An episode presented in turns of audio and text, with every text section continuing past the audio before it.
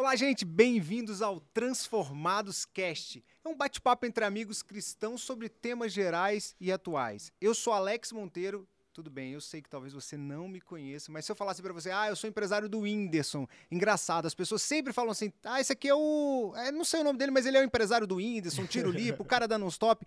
Mas mais importante do que isso, eu sou o Alex Cristão, evangelista e sim, sócio fundador da Non-Stop. Olá, prazer, me chamo Diogo Vitório, também sou cristão, também sou evangelista e hoje eu estou aqui também para somar com esse podcast que vai acrescentar muito para sua vida, muito para sua família. Eu sou hoje gerente executivo da Non-Stop na parte gospel, é um prazer representar essa empresa. E hoje, gente, também nós estamos aqui recebendo uma pessoa mais que querida, uma pessoa muito especial que é a Bispa Fernanda Hernandes. Olá, Bispa, é um prazer Olá, receber a senhora aqui com a prazer gente. é todo meu, tá diante desses dois campeões aí, dessas trajetórias lindas. Estou muito honrada pelo convite, feliz pela pela essa novo tempo do podcast, né, Alex? É, Vocês estarem verdade. juntos, trazendo também a mensagem através de podcast, inaugurando esse new season aí, né? Estou muito feliz de estar participando e obrigada pelo convite. É um prazer para mim estar aqui. A gente Prazer que agradece a nosso, Bispa, Bispa. Fernanda. Para quem não conhece, que é difícil, né? Bispa Fernanda é da Igreja Renascer. Ela é filha do apóstolo Hernandes, apóstolo Estevam Hernandes, né? Hernandes. E a Bispa Sônia, que são grandes referências no Evangelho e ninguém melhor do que ela para falar sobre um tema que a gente quer trazer no podcast de hoje, que é famílias pastorais. Nossa, Uma vida sob pressão? Que tema, hein, Enfim, Bispa? roda a vinheta, fica com a gente porque você vai ser muito abençoado. Se você é filho de pastor também, ou se você conhece alguém que tem alguma dificuldade, assim, não deixe de ir até o fim, porque você vai ser abençoado nesse podcast de hoje. Então roda a vinheta.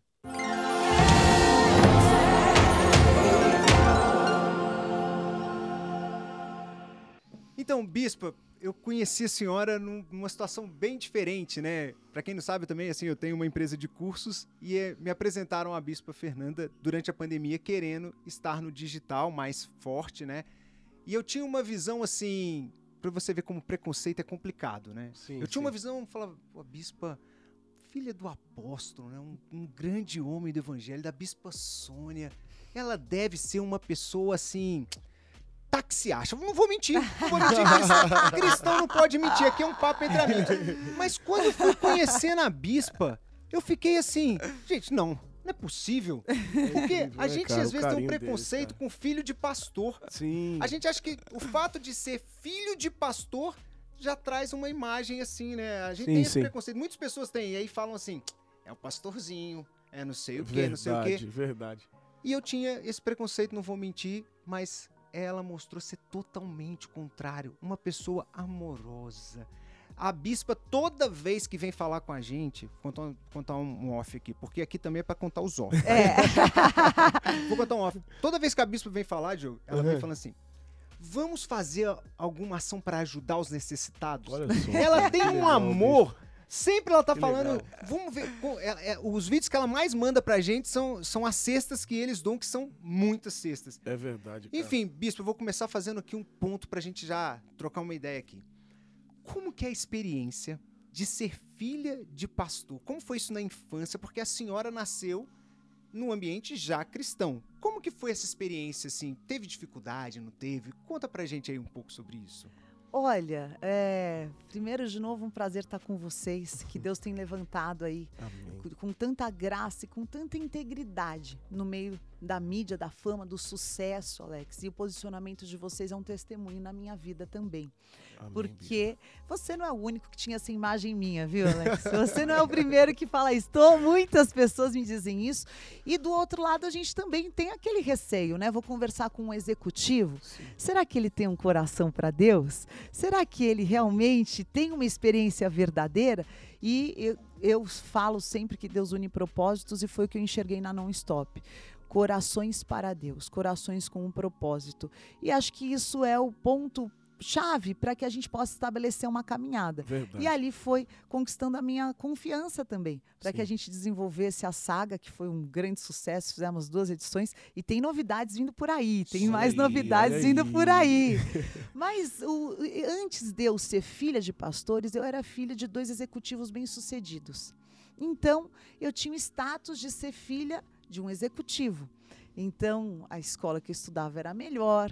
Na minha casa, era a única da casa que tinha computador. Meu pai era empresário da tecnologia, trabalhava na Xerox, foi levado por um headhunter para Itautec. Então, o primeiro computador que chegou no Brasil, os cinco primeiros, um foi para minha casa. A senhora tinha o primeiro computador? É! Na época não, vou fechar. Olha só, cara, testemunho forte, hein? É, então. Conectada. Você imagina que era um bairro. Se o Alex já me conhecesse naquela época, ele ia cobrar o ticket na entrada. Então a, a casa da senhora devia ficar cheia lá de gente querendo usar o computador, né? Porque eu Era imagino, atração, Diogo. de cinco no, país, Um. no Brasil, a senhora tinha um desses. É, Olha é. só.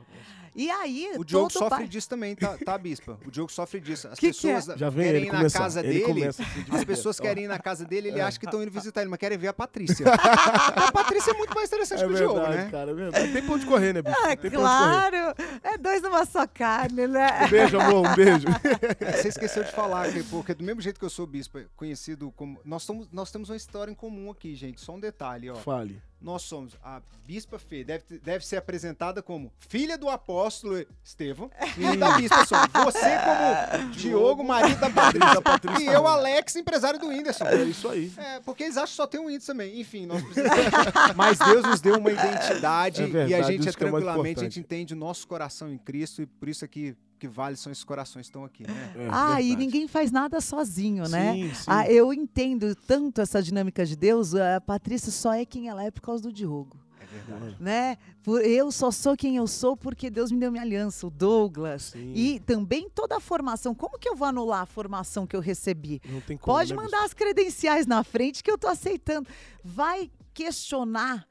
Imagina se o Whindersson tivesse encontrado uma parceria que o desgraçasse, como a gente viu no filme, né? Do quando a gente vê esse filme maravilhoso, a, do Queen, do, do Queen não, do Fred Mercury. Fred Mercury. Sim. Aí você vê que entrou uma pessoa na vida dele E quase destruiu.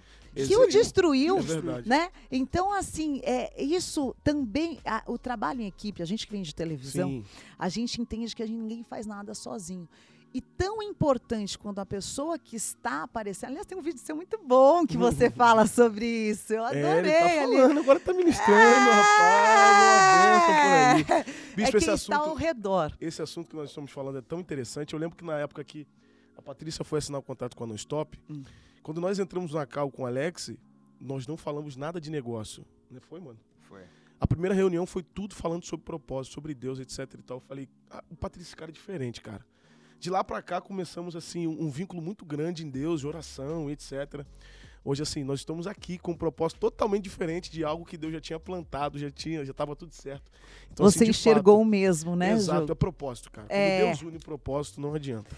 E aí, então eu era essa filha desses empresários. Né? A minha mãe eh, trabalhava com boutique fechada, só com a nata de São Paulo. Né? Então a- as, as esposas dos juízes com- compravam roupa com a minha mãe, que minha mãe vem da, da moda, né? Sim. Família árabe, libanesa. Falando nisso, vocês ontem no culto, rapaz, vocês Esti- botam umas roupas Estiloso! diferentes. É por isso, agora sei por quê. É. Ah, bispo, me ajuda, ajuda lá, a Patrícia, também, com esse negócio aí. Depois a gente vai conversar quando acabar. Né? Entende, né? É. Entende, A gente- entende. agora a gente tá vendo, gente, podcast aí, você entende a essência. Agora É entendemos porque que veste tão bem. A Rapaz, Bispa Sônia já trabalha com moda. como aí. é que pode? Já vem disso. E aí, o meu pai foi. Ele, meu pai estava fazendo uma joint venture Brasil-Japão. Então, o primeiro fax no Brasil foi meu pai que trouxe. E eu tinha esse status de ser a filha daquele que estava todos os dias no jornal, né?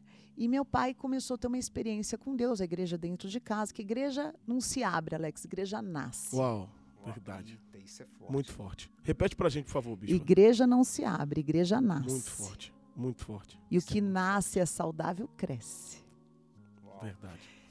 e Muito a bom. igreja nasceu na nossa casa. Meu pai tinha um missionário africano, que meu pai, o Benjamin, ele era um príncipe na África e ele tinha no coração de fazer missões no Brasil. E meu pai era o mantenedor do ministério dele. Então sempre ele vinha, ele ficava em casa e nós o adorávamos. Ele era fazia parte da família, ele ficava aqui quatro, cinco meses, ele voltava para a África e ele ia fazer missões. Meu pai era o empresário que era o mantenedor dele. Na última missão dele, ele falou: Olha, é a última vez que eu vou vir de forma missionária, porque meu tempo no Brasil acabou, e Deus vai te levantar como pastor. O meu vô, pai do meu pai, né, o vô Estevam, é, Hernandes também, meu pai é Estevam Hernandes Filho, né? Uhum. Ele, por causa da diabetes, foi recolhido do Senhor. E a última visão que o meu vô teve, quando meu pai teve com ele no hospital, é que meu pai meu, meu avô viu meu pai diante de uma multidão de mãos levantadas também como pastor. Bom, várias palavras foram acontecendo. É, esses 12 estavam dentro de casa, que meu pai foi fazer um show na época para Xerox do Brasil, e um dos cantores, que era o Simeão, não tinha para onde ir, trouxe para minha casa. Isso a senhora tinha quantos anos? Assim? Oito, sete, oito anos. Então a senhora já viu um movimento. É. Tá vendo, gente? Ó, ser filho de pastor já deu para ver que é um movimento né? Assim, porque ele não era pastor ainda ali, mas ele era missionário. Ele estava já dentro da missão, junto com o Benjamin, era isso? Ele não ia, mas ele era o mantenedor, Alex. Ah, Só que o meu sim. pai sempre, sempre, sempre, sempre, todo final de semana, a minha avó cortava as garrafas PETs, a minha avó mineirinha, cozinha muito bem, fazia o sopão e meu pai sempre levou eu e meu irmão nas madrugadas de São Paulo para distribuir sopas. A gente sempre fez isso, sempre teve no nosso coração. E e aí o Simeão veio morar em casa. O Simeão trouxe um amigo, que trouxe outro amigo, que trouxe um amigo. A nossa casa virou um centro de recuperação, porque todo mundo ali era ainda dependente químico. E eu comecei a ver, porque a revolução neopentecostal no Brasil nasceu na Renascer. E eu vi isso nascendo dentro da minha casa. E teve um dia, então, que meu pai tomou uma decisão. Né? Ele já estava pastoreando esses 12 né? Só era essa galera mesmo que morava lá em casa. Então, só que precisava ensinar a Bíblia para eles, falar tal do amor de Deus. Todos eram músicos, então era uma delícia que a gente ficava a madrugada inteira louvando. Quantos quartos tinha a casa? A casa era um sobrado pequeno, Rua Onix 46. Meu Deus. Nós tínhamos é, dois quartos, uma edícula atrás, não, e duas edículas, e toda a minha família foi morar na, no quarto dos meus pais. Eu, o Tid, o Biel ainda não era nascido, eu, o Tid, meu pai e minha mãe, fomos morar no mesmo quarto, e os outros quartos eram deles. Bispa, e olha que interessante que a senhora falou. A senhora disse que no começo já tinha isso, né? Vocês já cuidavam dessas vidas, etc Sim. e tal. Então, olha como o propósito se encaixa. Chegaram até a casa da senhora e lá tinha aquele todo cuidado, aquele apreço, eles se sentiam acariciados, né? E depois chegou o tempo, é o que diz Eclesiastes, há um tempo determinado para todas as coisas. A igreja não nasceu na casa da senhora, mas para expandir precisou do tempo, né? É, o tempo de Deus. Deus começou a falar com meu pai em sonhos e palavras proféticas. Aí a gente foi para o Livorno, Sim. que era, era, uma pizzaria grande aqui na Aclimação, no uhum. bairro da Aclimação em São Paulo. E a gente foi para a parte de cima. Aí começou a agregar pessoas. Quando é, meu pai, então, nessa proposta, ia ficar nessa Joint Venture Brasil-Japão, é, Deus então chamou ele para o ministério de maneira integral. E aí meu pai fez uma reunião conosco, mas a reunião não foi muito legal, Alex. Eu imagino que não. Com todo, com todo carinho, assim, eu aposto, com todo respeito que eu tenho ao senhor, assim, é, mais uma vez eu falo, é para falar a verdade, é. estão falar a verdade. É, é verdade. Com todo carinho que eu tenho ao apóstolo, apóstolo, falar com o senhor. E não, não é para ser normal mesmo, assim, né? Você imagina, o, o homem era executivo. Empresário. Empresário. Trouxe um dos primeiros Primeiro computador, primeiro fax. Não, não, não é só isso. Na Itautec, que era uma grande empresa da época, vem lá e faz um, e chega um chamado. Imagina. E ele vai, vai falar, largar isso tudo que, que gente, é como se fosse hoje, você imagina. O apóstolo tinha um cargo hoje que era quase era colado no CEO ali. Era. Era, para ser o CEO do Brasil. Era. É como se chamasse da a Amazon. É, imagina você num cargo Sim. desse, numa empresa dessa, e simplesmente falar: olha, tô te chamando pro ministério integralmente. Para ele, que, que teve a revelação do chamado, é algo que ele consegue entender. Mas quem está à volta não consegue todos. entender porque não escutou o chamado. É, todos né? assim. os diretores foram em casa por um tempo, querer conversar, saber da saúde emocional do meu pai, se ele estava com a saúde em dia, porque a preocupação do, da carga de trabalho, meu pai sempre trabalhou muito, né? Meu pai Sim. começou a trabalhar com 9 anos de idade, então ele sempre eu falo que ele é um work lover, não workaholic. Ele gosta de trabalhar, mas ele não usa o trabalho como fuga. E aí ele convicto, né? Esse é meu chamado, foi isso que Deus falou. E ele fez uma reunião com a família e falou: olha, é, a gente não vai mais fazer viagens internacionais. Talvez o nosso carro não seja o carro do ano. a gente vai passar por um outro, mas eu preciso cumprir aquilo que Deus me chamou. E a gente, como filhos, né, a gente entendendo tudo aquilo, mas ao mesmo tempo a gente ficou um pouco assustado, Alex. O que, que era essa mudança que esse chamado é, trouxe para a vida do meu pai? A gente não sabia o que era isso. Eu nunca tinha tido contato com um pastor. Né? Eu não, não venho, eu, eu tinha nascido na casa de dois empresários. O pastor, a gente era muito esporádico. Meus pais estavam numa época de transição de ministério. Meus pais tinham sofrido uma, uma decepção dentro da igreja. Então a gente não tinha essa imagem saudável do pastor dentro de casa. Né? Então a gente tinha um missionário que era um servo de Deus e que a gente honrava muito e respeitava. Meu pai sempre ensinou a gente a amar o evangelho. Mas o que, que é o teu pai vai virar pastor? Foi, foi assim, a, a gente ficou assim, eu meu irmão, né? A gente não sabia o que era. E a gente descobriu que ele só ia intensificar o que ele já fazia. Ele já Sim. cuidava daquelas pessoas. Pastorear Sim. é cuidar né? E, e aí a gente viveu a revolução neopentecostal, foi maravilhosa. É, começou a nascer o Ministério Feminino, que não existia, o rock dentro da igreja. Meu pai foi o primeiro a colocar uma bateria, que o rock era do diabo, né? Sim, né? A bateria dentro da igreja. E o jovem. Então, esses três pilares são os pilares da revolução neopentecostal. E eu vi tudo isso florescendo, fer, fervendo, né? O Katz Bardeia, na época, tinha um grande festival. Aí meu pai montou com eles uma banda que, com os que moravam em casa, que era o Cats Barné. E aí teve um festival dos colégios Objetivo, que era o FICO. E eram só as bandas da escola, né? Nessa época as coisas já começaram a fazer mais sentido para a senhora, né? Aí começou a ficar muito divertido, Gil. Sim, porque sim. a gente começou a ver aquela revolução acontecendo, né? Aí a gente foi lá, pô, ganhamos, né? Nossa, meu Deus do céu. E aí... É... Mas aí vocês entraram no festival que era secular. secular. É, e é. podia entrar, porque a banda tinha todo. Era secular, vamos era... dizer. A, a, música era Viva Jesus que criou uma mão no jardim do Éden.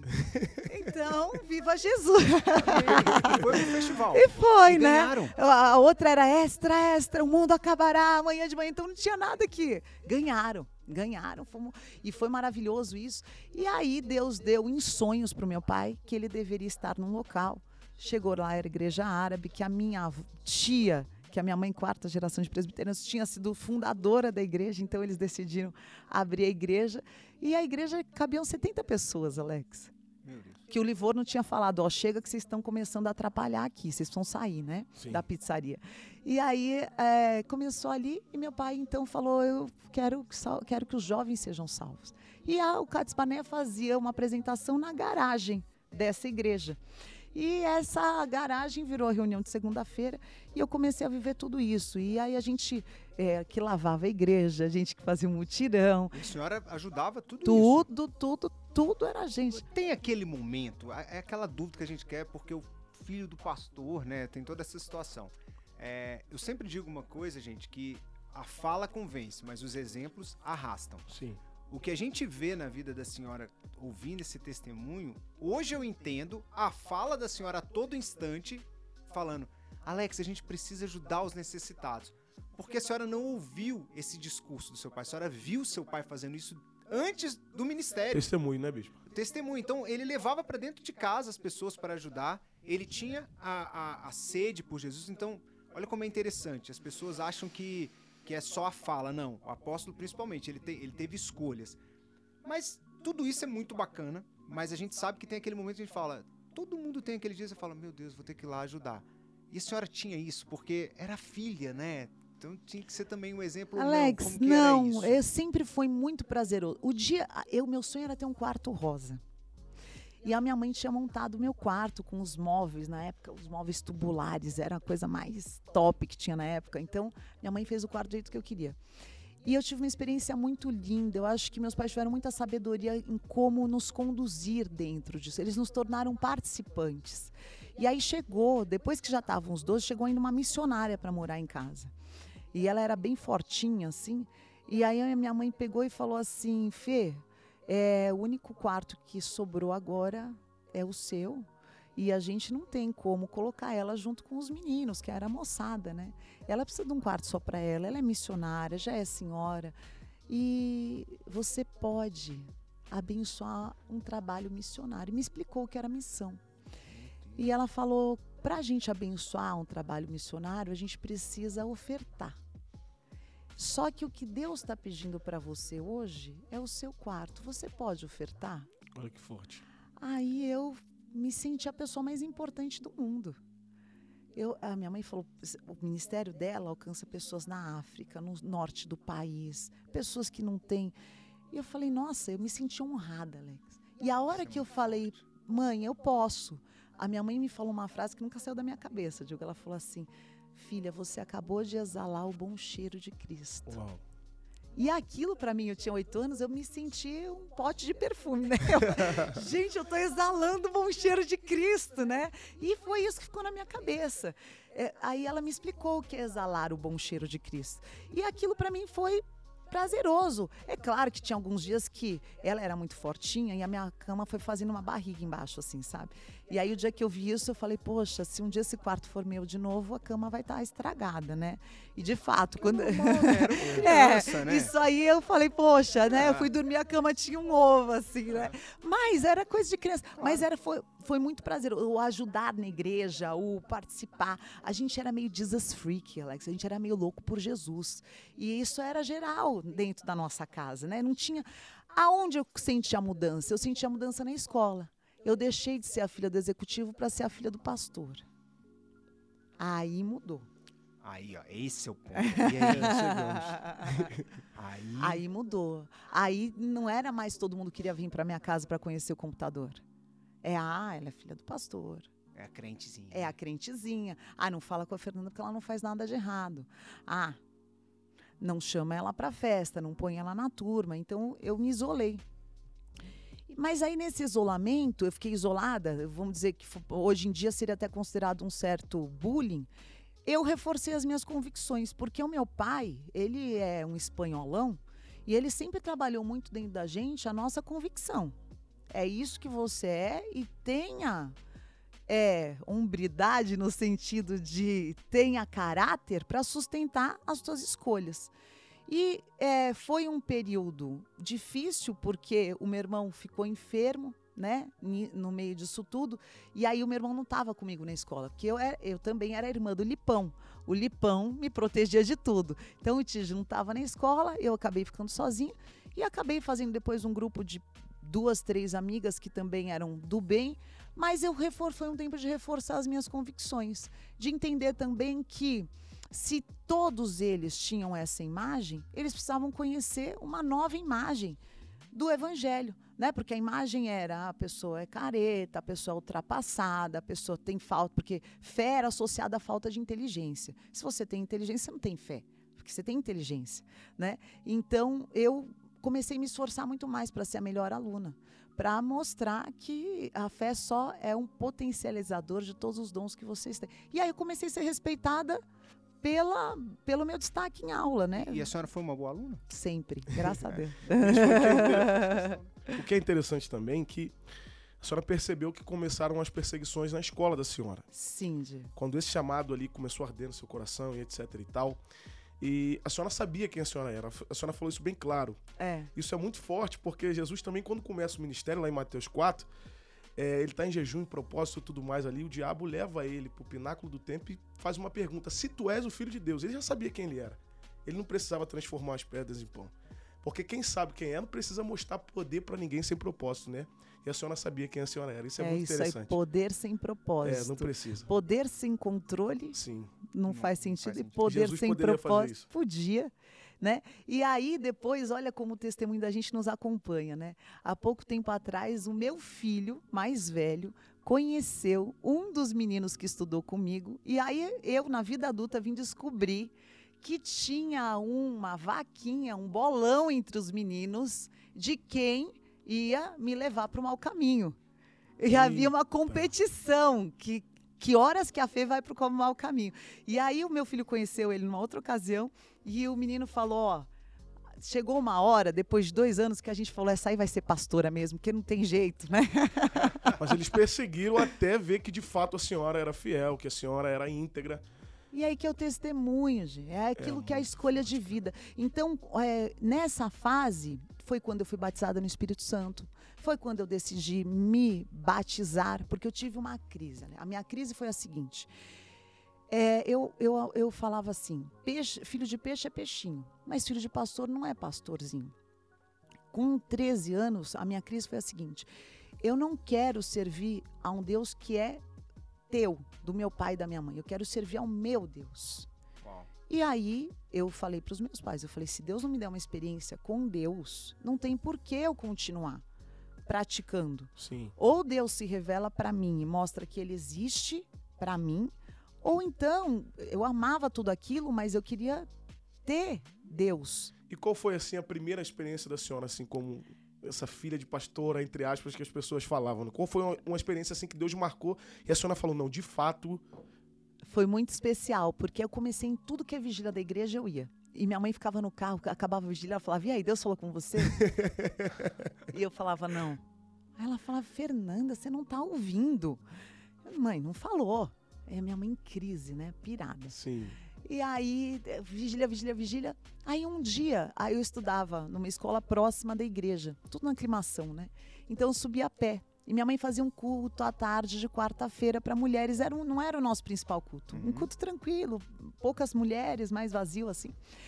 E aí é, a igreja estava reformando.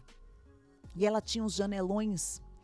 E minha mãe estava lá ministrando. Tava aquele ambiente bom na igreja, assim eu vim descendo pelo corredor e eu ajoelhei. E acho que eu fiz a oração, uma das. Depois eu tive outras orações muito sinceras, mas ali eu já estava cansada de estar tá esperando Deus se manifestar para mim. E eu, a cadeira era branca, ela era uma cadeira que escorregava assim, e de plástico. E eu ajoelhei ali na cadeira, lá em cima, estava sozinha, e comecei a chorar. Minhas lágrimas rolavam pela cadeira. E eu fiz a minha oração sincera. Eu falei, Deus, eu preciso que o Senhor se apresente a mim da mesma maneira que o Senhor se apresentou aos meus pais. Eu preciso ter uma experiência com Deus. E foi lindo, porque eu acho que o sol virou e entrou um raio de luz ali na cadeira. E naquele raio de luz eu comecei a ser visitada pelo Espírito Santo e eu fui batizada em novas línguas. Glória a Deus. E foi uma, eu fui batizada no Espírito Santo ali foi muito especial. Dali para frente eu comecei a ter as minhas experiências com Deus. E olha que interessante, né? O Tiago fala que, quando ele fala lá em é, Tiago 5, vai falando de Elias, né? Fala que Elias era um homem comum, Sim. mas ele acreditava no poder da oração. Então, a experiência que a Bispa Fê teve foi a partir da oração. Foi. E como a gente hoje não percebe o poder da oração, a gente acredita, a gente está tanto numa ideia de ação, ação, ação, que a gente esquece de orar também orar. Sem ação também não adianta. É oração, é orar Sim. com ação. Mas o quanto é importante você parar e orar. Independente da sua função na igreja, esse hábito não pode se perder. Eu falo que a gente cada dia mais está morrendo no grupo das senhorinhas de intercessão. E como é importante, porque a igreja se move a partir da oração. Elias o tempo todo era o profeta, mas tudo o que acontecia era a partir da oração. E, e aí uma questão que eu tenho, nesse momento a senhora tem o, o a revelação do chamado, de fato, a experiência que a senhora falou. E aí vem uma outra questão que eu penso que também não é fácil, porque a gente tem vários exemplos no meio artístico. É, vou dar alguns exemplos aqui que eu tive que lidar como empresário. O Tiro Lipa, quando chegou no escritório, ele tinha um problema que era o pai, o Tiririca. Todo mundo falava o fato dele ser filho do Tiririca. Então ninguém queria saber do Tiro Lipa. Inclusive no início da carreira dele lá atrás ele usava Tiririquinha, que, é, que era péssimo. É, bom, é um exemplo. O filho do Bernardinho do vôlei, o levantador, ele teve uma complicação, ele era muito bom, mas como colocar o filho do Bernardinho? É o filho dele, tá no time porque é o filho. A senhora teve alguma dificuldade a partir desse chamado? Vou ser pastora, vou hoje bispa, vou realmente é, seguir esse chamado de fato, tá revelado, a senhora teve a experiência, a senhora teve dificuldade de encontrar sua própria voz, para que não falasse que ah, é uma cópia, ah, tive, só tá nessa Alex, posição por causa tive, disso. e tinha uma preocupação, porque o meu pai, meu pai, ele é, foi coroinha, meu pai, ele não nasceu em lar cristão. E ele sempre falava que ele quase se desviou por causa do filho do pastor, porque o filho do pastor saía do louvor, ia para a porta da igreja fumar e chamava ele para ir junto. Então, eu, eu, eu era filha desse cara que estava horrorizado com o filho do pastor, o né? Finéias, né?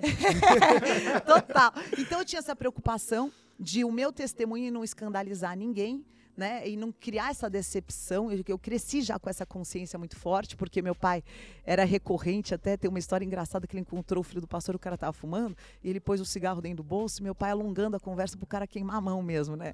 E o cara, e o cara acabou queimando a mão. Mas criar minha identidade, bom, no começo me chamavam para achar. Eu tive uma fase de perseguição da igreja que eu não quis mais, Alex. Eu falei o seguinte: eu sou inteligente, sou formada, sou pós-graduada, sou competente para trabalhar, para desenvolver qualquer tipo de projeto. Sou criada em rádio e televisão desde os 13 anos de idade, então fazer produção para mim é fácil. Aí falei, tive uma conversa sincera com meus pais, falei, olha, eu sempre vou trabalhar pelo reino de Jesus Cristo, mas eu não quero ser vitrine, porque vitrine toma muita pedrada né? Então, eu posso ser a pessoa que promove a vitrine, eu posso ser a pessoa que ajuda, né? E aí a minha mãe, com muita sabedoria, falou: Não, Fê, amém. Só que antes disso, me dá é, quatro meses, só para a gente ter certeza que essa é a direção de Deus. E nesses quatro meses, eu quero que você fique responsável pelo meu culto de quinta-feira à noite.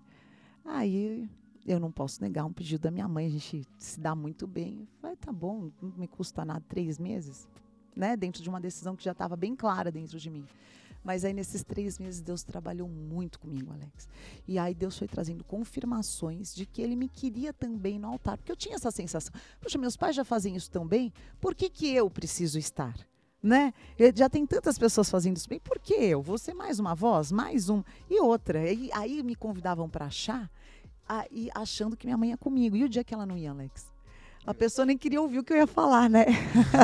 Eu sofre disso. Eu também. Tô brincando. Não, mas é, é, verdade. Ele tocou nesse assunto e é muito verdade isso. Porque teve uma fase na, na minha vida, assim, de ministrações, né? É. Que eu cheguei um tempo que eu tava trabalhando muito, já tocando a empresa que a gente tem, eu e Patrícia hoje, etc e tal. E eu falei assim para Deus, cara, eu não vou mais ministrar, não. É. Não quero mais ministrar me dediquei ao trabalho até que eu tive uma crise de ansiedade tão grande, Alex sabe disso, que eu tive uma paralisia do meu lado esquerdo toda. Uau. Meu olho, meus olhos não mexiam, o meu olho do lado esquerdo não mexia, minha boca também não. Eu, eu dormia com tapa, tapa vista, porque meu olho não fechava à noite. Nossa. Então, assim, Deus foi trazendo, iluminando e falou: cara, não adianta. Existem pessoas que precisam te ouvir. É isso. Existem vários ministros na nação, no Brasil, no mundo, etc e tal. Mas existe um povo que Deus preparou pra gente. E isso é indiscutível. Essa voz. Isso. É aceitar, aceitar isso. isso. Eu aceitei. Pronto. Eu também aceitei isso. E aí entendi que era da minha maneira, era do jeito que eu era. Na época eu era adolescente, né? Sim. Menina, assim, 16, 17, 18 anos. E, e, depois, mais, mais um pouco mais, eu já estava com uns 20 e poucos anos quando Deus me falou isso. E aí então eu falei, não, porque eu sou, gosto de alianças, né? Se uhum. eu for fazer uma aliança com Deus, é aquilo que fala na palavra, aquele que coloca a mão no arado, que não retroceda. Sim. E eu sabia que o dia que eu falasse sim, eu não ia voltar mais, né? E aí falei esse sim, e aí até outro dia eu fui... É, me, me envaideceu muito, até agradeci demais quem me convidou para ser apresentadora numa rede aberta. Eu falei, olha, eu fico, me sinto extremamente homenageada do meu nome ter sido cogitado. Mas você tá, e a assessora depois falou, mas você está falando não para fulano? Eu falei, eu não estou falando não para ninguém eu já falei um sim na minha vida e esse sim já está dito, né? É, é. E teve essa pressão, bispo, assim, é. porque a senhora tocou num ponto que é verdade. A senhora tem um talento absurdo como comunicadora. A senhora é claro que o apóstolo também tem, a bispa também tem, mas é, é o meu, é o meu, é o meu, é, o, é, é o meu dom, um é o meu dom. Você, tem, você se é, é. comunica bem, você tem o carisma, você, é, a gente vê muito, sente muita paz, tudo isso que a gente já falou. É. E teve alguma pressão, é, por tipo assim, ser exemplo? Imagine que, imagino que nesse teve algum momento que a senhora teve algum convite que teve uma pressão para falar não, você não pode aceitar porque senão você é filha do do apóstolo da bispa. Ou não, a senhora sempre teve essa certeza e tudo bem? Não, teve teve algumas eh, algumas alguns momentos que isso é, pesou um pouco, Alex. Pesou porque eu era nova ainda, cheia de sonhos, né? E aí eu ficava com a sensação de que nunca mais ia ter outra oportunidade né? Que aquela eu estava abrindo mão, estava passando, mas eu não ia ter outra, né? E, mas Deus, ele, é, eu falo que o lema da minha vida é todas as coisas cooperam para o bem daqueles que amam a Deus. Quando eu não estou entendendo alguma coisa, eu declaro isso alto. tudo coopera para o meu bem. Não estou entendendo, mas vai cooperar em algum ponto, vai cooperar para o meu bem. E hoje, né, com 40 anos, com o que eu construí da minha trajetória. Calma aí, rapidinho, bicho. Repete de novo. Quarentão. É inacreditável. Você tá acabado, amigo. É verdade, 28 anos assim, olha a bispo com 28, 40. você- Ei, amigo, Rapaz, tá... não, mas pode tirar esse aqui. Vamos orar. Tô brincando. Vamos orar. Ai, ai. eu, Então todas as eu- coisas realmente cooperam para Eu o bem tenho, hoje né, eu, agrade, eu me agradeço, Diogo, pelas minhas escolhas. Glória a Eu Deus. me agradeço mesmo. Muitos momentos eu falo, poxa, Fê, você era tão nova, é, tá- tava tão fácil ali ser arrastada. E você soube, pô, você soube, sabe? Você soube ser quem você queria ser hoje, né? Então hoje eu tenho muita alegria nas escolhas que eu fiz. Algumas foram pesadas. Algumas foram pesadas. Tipo quando me chamaram, ah, quando me chamaram para trabalhar em Nova York, aí eu falei, putz, com apartamento e Não, gente, eu, eu vou. Aí. Dá licença, eu vou embora. porque- Não, é muito chamado aqui mesmo. Sabe por quê? Olha só, Alex. o, é o apóstolo deixou e o Ta- e Tautec. Gente, É. as oportunidades que a gente verá foi para chamado para trabalhar em proposta foi Nova Nova York. Ei, quando tem chamado, gente. É verdade. É, vou falar uma coisa pra vocês. Ninguém entende. Eu fui entender isso na minha vida, Bispo. A senhora sabe que eu tenho, eu ganhei aqui uma amiga. A Bispo é uma pessoa que eu mando, me aconselho muitas vezes. Bispo é uma pessoa de Deus mesmo, assim, na minha vida. E foi parte desse momento de eu aceitar o meu chamado. Sim. E muita gente fala assim, Alex, você agora, nesse momento que era pra estar mais tranquilo, decidiu ministrar. É, ah, sim, porque agora que foi revelado o chamado, agora que eu decidi parar de fugir. E muita gente não entende eu sair do trabalho e ministrar numa igreja em tal lugar, pegar um carro, andar duas horas e ministrar em tal lugar. É porque é chamado, porque não existe nada que pague isso. E a senhora é, é a prova disso, a família da senhora é a prova disso. Por isso que eu falo, eu sou muito apaixonado por essa família. É, a Bíblia fala que a gente tem que honrar amém. quem tem honra, né, né, Diogo? Então, o apóstolo abriu mão, nós somos fruto muito do ministério do apóstolo e da bispa, porque eu não iria para uma igreja que não tivesse uma bateria, com todo respeito. Dificilmente eu iria, dificilmente eu iria. Se tem ali uma bateria, vai. Ah, quem se louvou ali. Eu tô falando, não tô mentindo, gente. É eu sou verdade. verdadeiro. Então, É assim, olha aí a- a importância que a gente não, não tem ideia de pessoas plantaram, né? A Bíblia fala, né? Como que é aquela passagem que eu, eu tô. Eu ainda sou menino na fé, né? Assim, de, de Apolo plantou. Opa, isso aí. Pa- Paulo, Pan- Paulo Paulo plantou, plantou, Apolo regou regou e e a glória de. Deus. É, é isso aí. É exatamente isso. Então, é isso que a gente vê. Então, é, Bispo, assim, é sensacional essa história. E agora, conta assim, é, É. é, então, nessa, nessa situação de Foi. Nova York. Conte pra gente. Assim, É, eu acho que isso pesou para mim porque era um amigo meu que cresceu na igreja comigo. Ele estava trabalhando para um grupo muito grande, é o maior grupo né, de audiência até hoje no Brasil. E ele explodindo, pegou a- na época os satélites, né? E aí ele me ligou e falou: Fê, é você, é você e tal. E eu fiz a minha escolha ali. E aí doeu, porque às vezes eu ficava com aquele fantasminha aqui, né? Putz, você falou Será não, que né? Você tá aí, é. você tá aí. aí, mas hoje, Alex, eu acho que é, você, às vezes, quando você vai sozinho, você pode ir muito mais longe.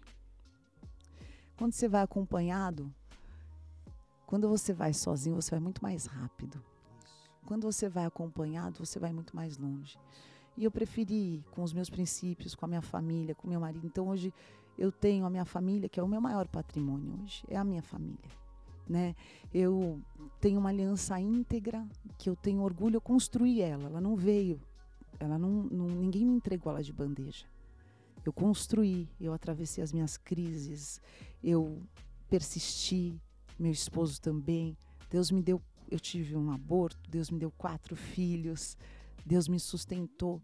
Então hoje quando eu olho para os meus filhos, servos de Deus, né, é, que amam a Deus, eu acho que eu, esse é o legado, porque eu sempre pensei muito nisso, né? Como eu convivi muito de perto com a enfermidade, imagina eu saudável, meu irmão sem saúde. Então isso também me pirava por outro lado, né? Eu via que a vida ela pode acabar a qualquer momento e eu sempre pensava isso, como é que eu quero ser lembrada? Como é que eu quero que as pessoas lembrem de mim? Uma pessoa de sucesso, uma pessoa que fez a diferença na vida delas. E eu sabia que eu era fruto de um de alguém que decidiu fazer a diferença na vida de um. Porque o dia que esse testemunho as pessoas conhecem, a minha mãe queria tirar a vida dela e ela era uma Zé Ninguém. Ela não era uma Zé Ninguém, ninguém sabe, ela não era ninguém. E Deus mandou um, mission, um missionário sair do Rio. Ele não tinha dinheiro, Alex. Ele foi pedir dinheiro para uma mulher que emprestou o dinheiro da passagem. E ele foi lá bater na porta da casa da minha mãe no dia que ela tinha planejado se matar e tirar a vida dela e, e, e dos filhos também. Tamanha era a depressão dela. E ele foi lá cuidar de uma.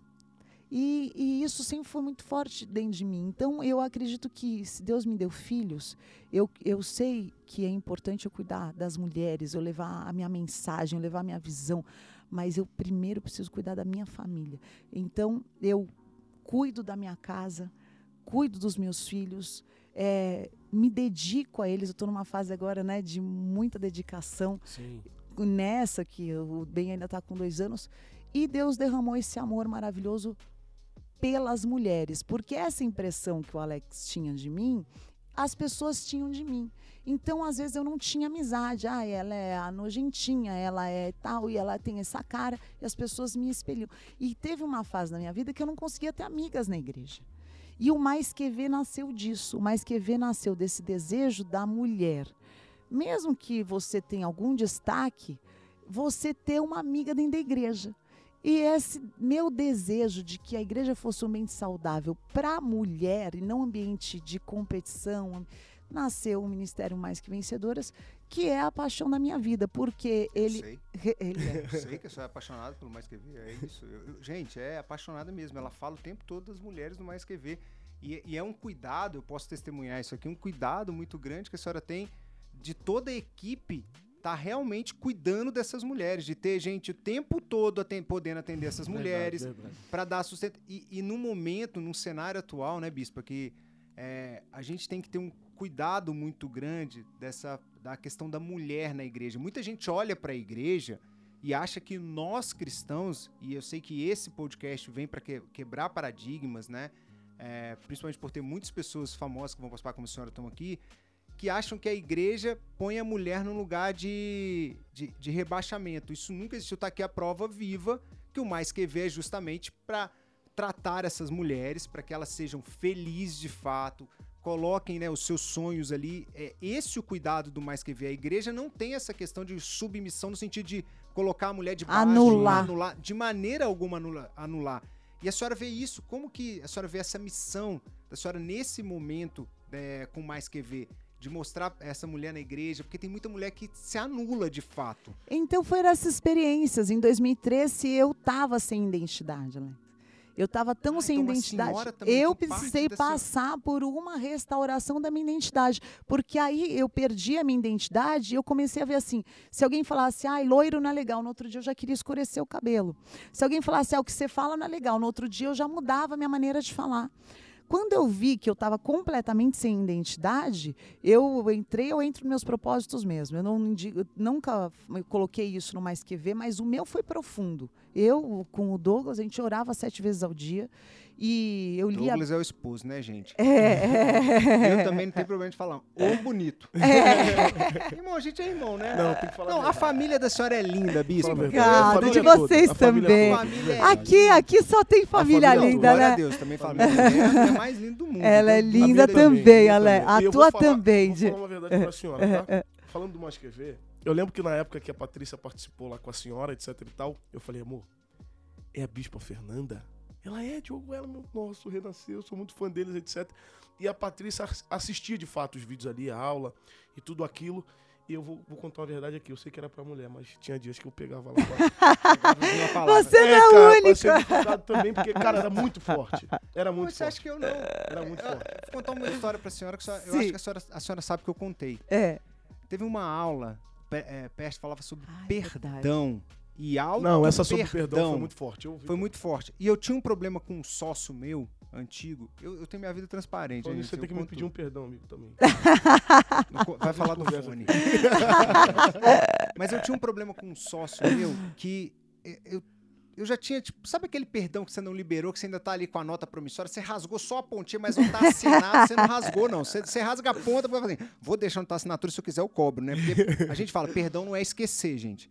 É você deixar de cobrar por aquilo. Então, é como se você tivesse a nota promissória, você lembra que a pessoa tem uma dívida, mas você rasga, você perde o direito de cobrar aquilo ali. Sim. Mas sabe quando você rasga só a pontinha da nota e deixa a assinatura, porque a assinatura que vale, né? Mas você não, o preço e a assinatura você Tá lá. Tá lá. Aí nessa live, que a senhora, eu lembro que eu falei com a senhora, veio falando sobre per, auto-perdão, né- né? Foi essa live de auto-perdão. Aí eu identifiquei que eu não liberava o perdão porque eu não me perdoava. Olha como é importante a gente analisar. Será que você se perdoa por aquilo que você errou? Porque quem não se perdoa vai ter dificuldade de perdoar o outro mesmo. Verdade, cara. Então, nesse dia, eu liguei pro meu sócio e conversamos. Foi, foi assim, foi disruptivo, foi céu na terra. Ali houve uma quebra literal do- de, todo, de toda a influência maligna que estava sobre as nossas vidas, tanto da dele quanto a minha, por conta da, libera da falta de liberação de perdão. E o quanto mais quer ver me ajudou, eu sou homem, né? Então, Esse, então, e como me ajudou e eu liberei perdão naquele dia e hoje a vida dele, esse rapaz, é, glória a Deus, assim, hoje é meu amigo novamente. Amém. É, oro pela vida dele, não, não é meu sócio mais, Não. mas tá, voltou pra família mas só de você ter dele. perdoado, de fato, você ganhou um caminho muito grande, É um né? caminho Claro. grande, porque esse é o cristianismo. E isso Sim. que a gente estava falando, uma coisa que eu percebi em toda a história, senhora, para pegar bem no nosso tema aqui, que é sobre família, né? Como que é família pastoral, uma vida sob pressão. Todo o tempo a senhora cita exemplos dos pais da senhora. Ou seja, é uma vida sob verdade. pressão, que eu percebo, e veja se eu estou correto, Sim. quando você não tem o, o, o exemplo em casa. Passa a ser uma vida sob pressão quando, por exemplo, o pastor que tem sua família, no altar ele é um e fora é outro, né? Ou o pastor que, ainda que não seja um em casa e no altar outro, mas ele deixa a família dele para cuidar somente da igreja. E a bispa, a bispa deixou muito claro que o primeiro ministério é a família, esse é o cuidado que ela tem. E ah, isso também é uma questão. A senhora vê que. Qual a mensagem senhora poderia falar nesse momento para os pastores agora, não só para os filhos, que eu acho que isso é muito importante. Eu acho que os pastores precisam ter consciência que a primeira ovelha que Deus deu para cuidar foi o teu filho. Que os nossos filhos, Alex, eles estão emprestados conosco. As pessoas às vezes confundem, é meu filho, ele não é teu filho. Você teve o privilégio de gerar, ele é de Deus. Você vai ter um tempo de formação. 18 anos para uma vida não é nada. Daqui a pouco teu filho voa, o que você ensinou, ensinou, o que você não ensinou, você não vai ter a chance de recuperar.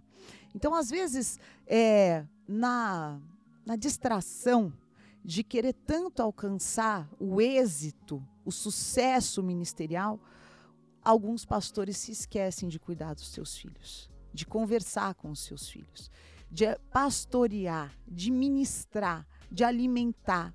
Então sempre teve muita conversa dentro de casa. E o primeiro lugar que eu poderia tirar minhas dúvidas era ali dentro de casa, porque as minhas questões, as minhas dúvidas com relação ao evangelho, com relação a práticas cristãs, com relação à santidade, qual foi on- onde que eu tirei? É, foi muito engraçado. É, quando eu, eu era adolescente, eu estava paquerando um, um menino que era ímpio. Uhum. E era todo bonitinho e tal. E aí eu falei, olha, pai, é aquele fulaninho ali, a gente está se paquerando, o que, que você acha? Aí foi engraçado. Meu pai foi, ele falou, não, Fê, tá, eu não me oponho, né? Tudo bem. Agora, não vai entender mal, mas isso eu preciso dizer. Ele falou assim: se quiser fazer cafuné em cabeça de capeta, o problema é teu. Aí eu falei, opa! Mas ele falou de um jeito cômico, algo que pra mim já comunicou tudo. Tipo assim, não vai ter comunhão, Isso é né? Ou ele tá num lado, você tá no outro. Alguma hora isso aí não vai dar certo, né? Sim. Então aí eu já desencanei também. Foi um jeito divertido, sem ele ter que dar a volta no Sem mundo ser inteiro. aquele cara né? impositivo de falar assim, se você fizer isso, vai ser... Ah, não, é uma opção tua. Se tiver decisão da afim, senhora própria. Isso é muito bom. Essa É. leveza, assim, é muito me boa, né? conduziu de um jeito leve. De fato, o livre-arbítrio ali, né? E essas conversas sempre foram, e até hoje a gente conversa muito. Então acho que falta, Alex, conversa. Falta você ouvir. Não tem problema se um dia o teu filho não quiser ir à igreja. Já teve domingos que eu não quis ir. E alguns domingos o meu pai falou: não, hoje é importante que você vá. E outros ele falou: fica. Se você não quer ir, não vá. Só que ora. E veja se o que está te afastando. Por que, que você não está com desejo de ir? Então, isso gerava uma introspecção. É, porque Nesse momento do mais que ver, então, o mais que ver foi assim, Alex. É, eu acho que foi o meu grito de guerra de que a mulher não vai ser anulada dentro do evangelho. Uau. Então isso é uma isso é uma é uma missão pessoal. Não vai, a mulher não vai ser é, também ser transformada em objeto sexual. Então ela só tem valor se ela está sexualizada, ela vai ser bonita assim, ela vai ser arrumada assim, porque também não é para você virar um trubufu só porque você ama Deus, que também, coitados dos maridos, É, né, ficar andando com camisa de vereador e de, de- de- de cebola não Né? vai dar certo. Não dá. Tudo bem, você ter tua vaidade, você ter a, a- só que pratique. O que eu comecei a ver, o que, que é o mais que ver? É a prática do evangelho. O que Jesus falou? Qual que é a diferença da casa na areia e a casa edificada sobre a rocha? Ele fala: aquele que ouve e não pratica, está edificando, mas na areia. Agora, aquele que ouve e pratica, ele tem fundamentos. Então, eu falei: eu preciso levar essa mulherada a praticar. E praticar às vezes coisas simples. Perdão, amor, né? É, autoconhecimento. Você vai se cuidar, você vai ter o autocuidado, você vai se amar e quebrar esse negócio que tem um pouco um pano de fundo da religiosidade de que ah, a mulher trouxe o pecado, então a mulher não é digna.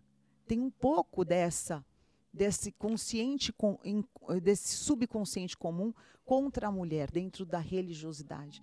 Então, e vai foi maravilhoso, porque a gente começou com um grupo experimental e hoje tem em todos os países do mundo são mais são mais de 50 mil mulheres na África, eh, na Europa, onde eu vou tem uma mulher e os maridos juntos. Sim, sim. E aí, você sabe que agora no livro, foi muito legal, no lançamento do livro, que os maridos vinham juntos me agradecer.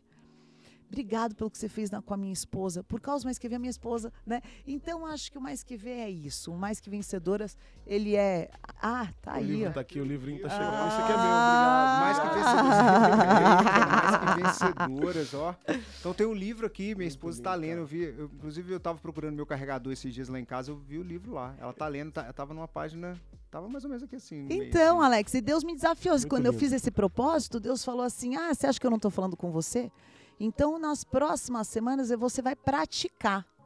Porque às vezes a gente quer que Deus fale, mas a gente quer pôr em prática. Sim. E aí eu comecei a praticar cada um desses princípios que me transformaram. Ô, bispo, então olha só que forte. A senhora teve uma transição de infância ali, vendo o, o apóstolo, etc e tal, a bispa praticando ali na casa da senhora. Depois a senhora teve uma experiência linda com Deus que a senhora contou aqui pra gente. E depois a senhora criou um- o Mais Que Ver, que é esse programa lindo para mulheres. Hoje em dia a senhora é uma voz profética para essa nação, assim como a bispa Sônia também. E mulher. Como a senhora se sente hoje com esse privilégio todo? É um privilégio. Eu me sinto, ah, eu fico muito orgulhosa quando eu vejo a Paty, sabe? é, aflorando uma mulher, uma serva de Deus que tem a bênção do sacerdote dela.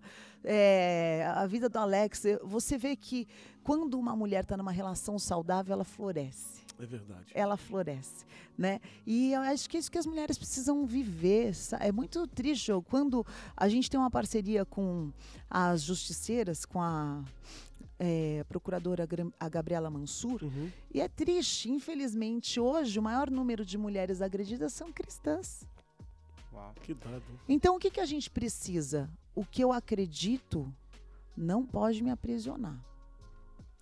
O que eu acredito precisa me tornar livre. Então, conhecereis a verdade, a verdade vos libertará. Se você está preso a algo pelo que você acredita, não é o evangelho de Jesus. É religião. Isso é forte. Então eu eu me levantei mesmo e assim é muito lindo, é muito lindo. Eu assim, às vezes eu falo, ai, puxa, né? Vou dar uma desacelerada tal. Aí eu ouço um testemunho, eu ouço elas falando, olha, saí da depressão, re- recuperei minha identidade. É, desde mulheres divorciadas e entendi que mesmo divorciada Deus pode restaurar o meu casamento e eu posso trabalhar, eu posso ser empreendedora e amar a Deus e não tem problema nenhum e dar essa liberdade para a mulher dentro da igreja. Ela precisa ter essa liberdade aonde ela quer estar. Ela quer estar a dentro desse ambiente. E é uma delícia trabalhar com mulheres. Eu sou apaixonada. Então você, mulher, se sinta amada aqui, se sinta amada, você que está assistindo esse podcast aqui, comenta aqui pra gente o que você tá achando.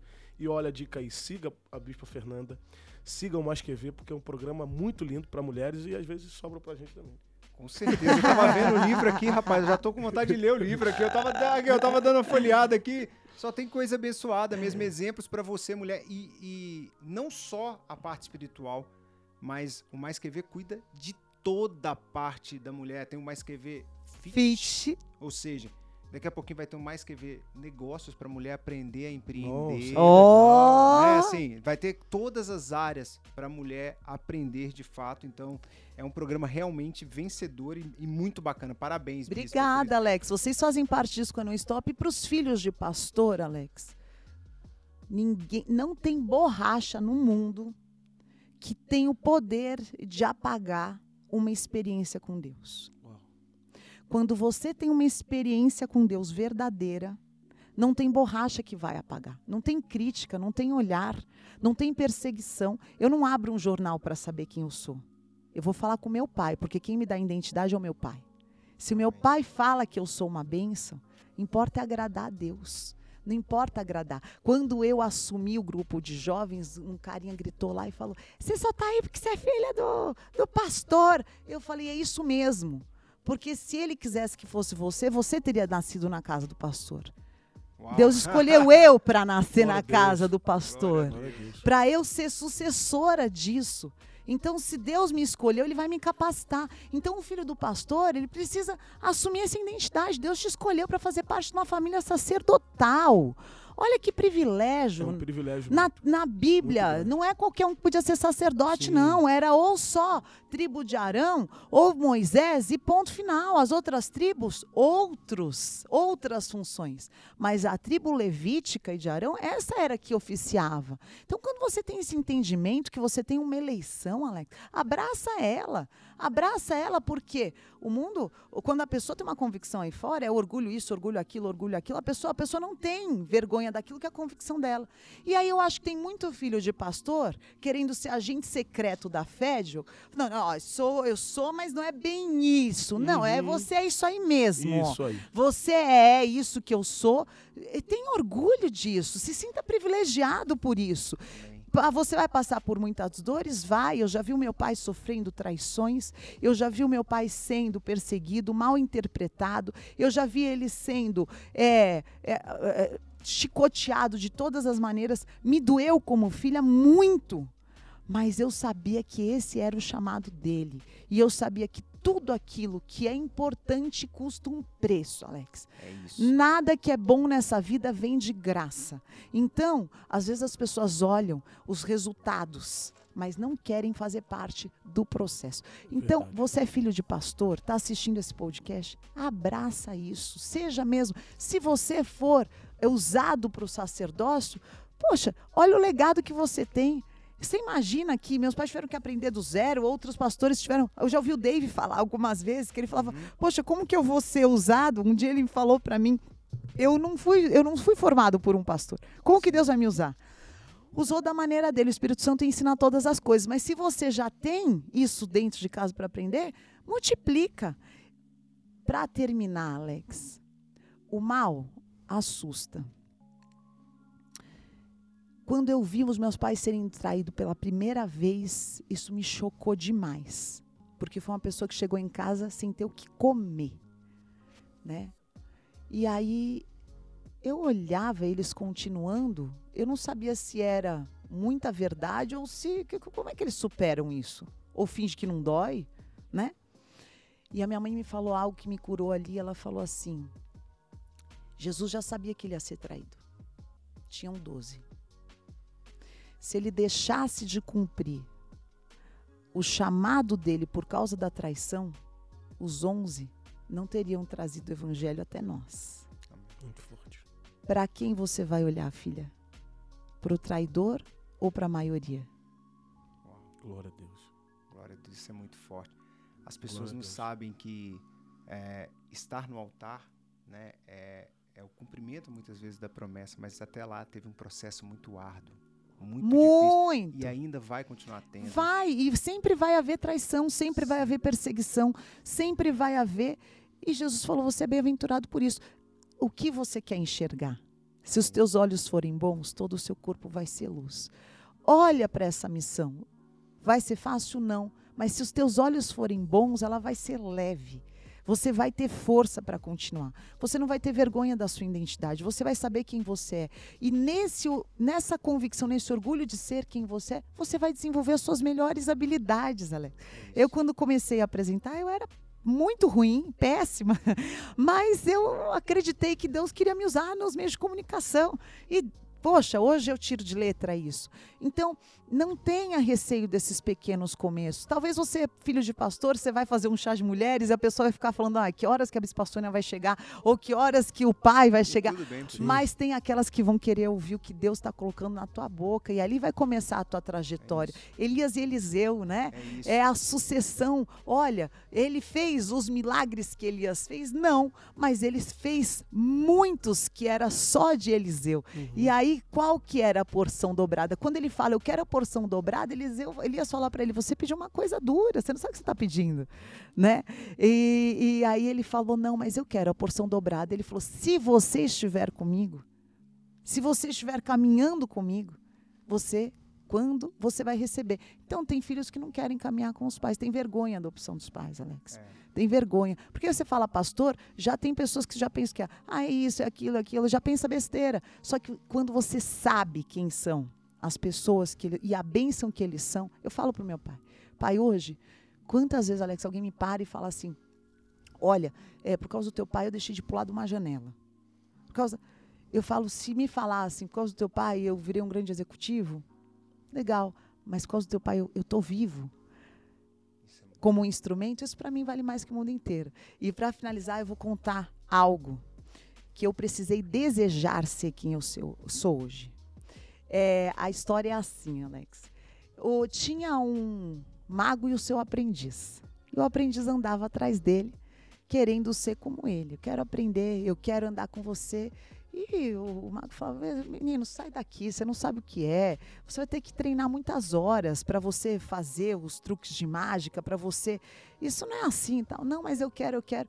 Um dia eles estavam passando por uma floresta. Ele pegou um menino e afogou no lago. Primeira vez. Aí voltou, ele ainda estava respirando. Ele pegou de novo e afundou de novo a cabeça do menino pela segunda vez. E aí o menino, você quer me matar? E ele falou a terceira vez. Na terceira vez, o menino subiu roxo, quase morrendo. E ele falou: Que é isso? Você quer me matar só porque eu quero ser como você? E o mago então falou assim: O dia que você desejar ser como eu sou, do jeito que você desejou, respirar, você está pronto para ser o meu sucessor.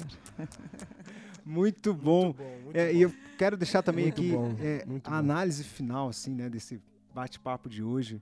É, a gente tem alguns mantras que a gente pega na igreja, né? A gente está acostumado a falar José de escravo foi ser governador, né? E a gente esquece que teve um processo ali, que José, quando é, negou a questão da, da, traição ali, ele teve a oportunidade, ele de, foge, deixa a capa, e é, a capa e é preso, né? Ou seja, tem a prisão, é negar a si mesmo, então é negar a tua vontade. É, João Batista foi, foi decapitado, né?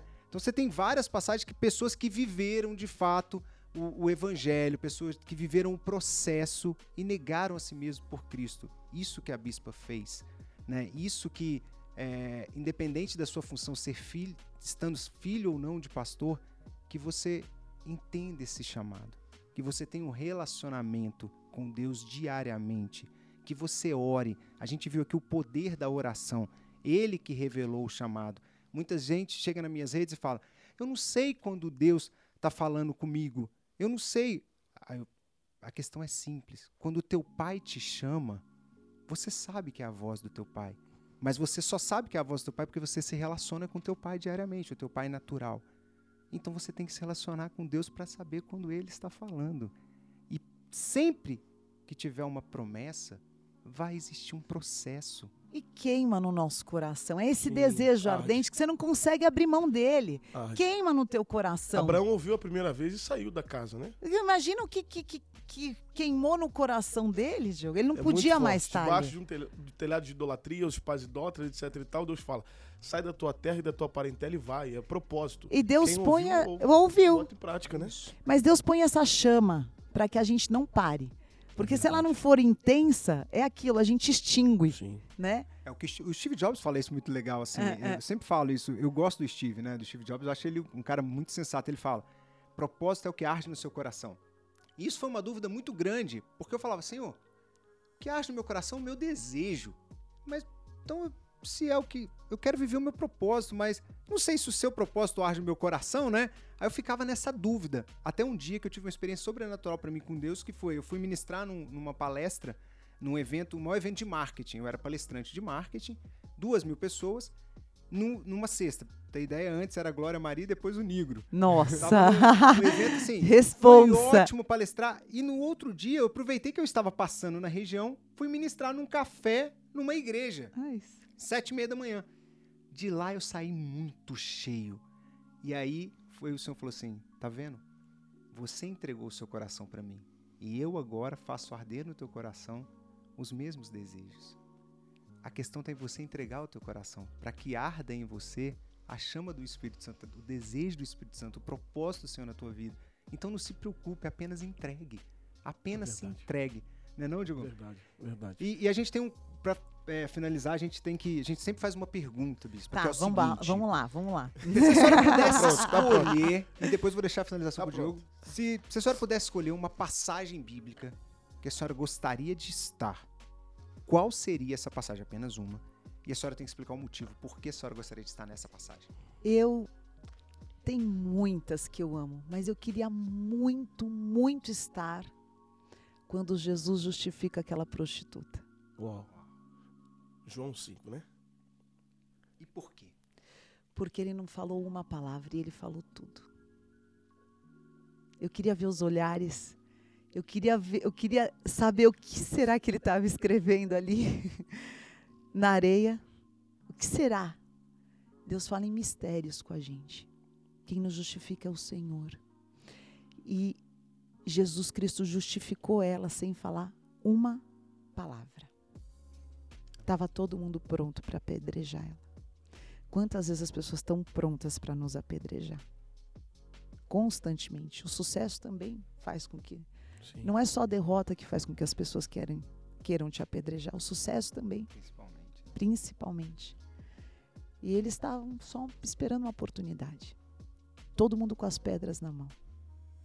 E no silêncio do Mestre, aquilo aquietai-vos e sabei que eu sou Deus. No silêncio do Mestre, ele a justificou. Essa é uma cena que eu quero ver no céu, Alex. Muito forte.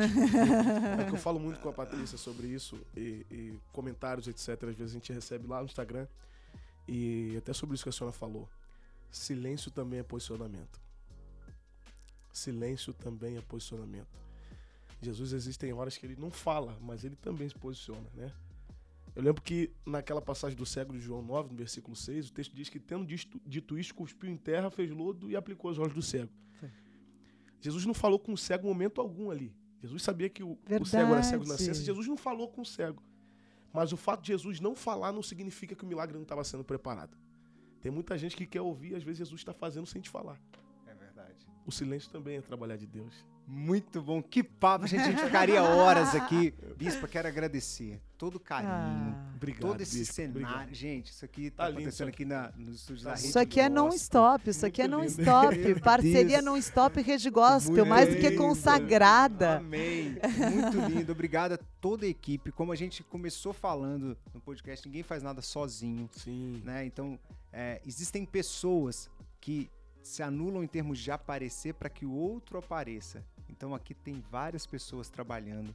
Então, quero agradecer todos esses profissionais, porque não estão aqui na frente, mas são tão importantes quanto cada um de nós que Verdade, estamos aqui. gente. Obrigado porque aqui não equipe. tem, Obrigado, não tem hierarquia de importância. Obrigado. Todos somos importantes.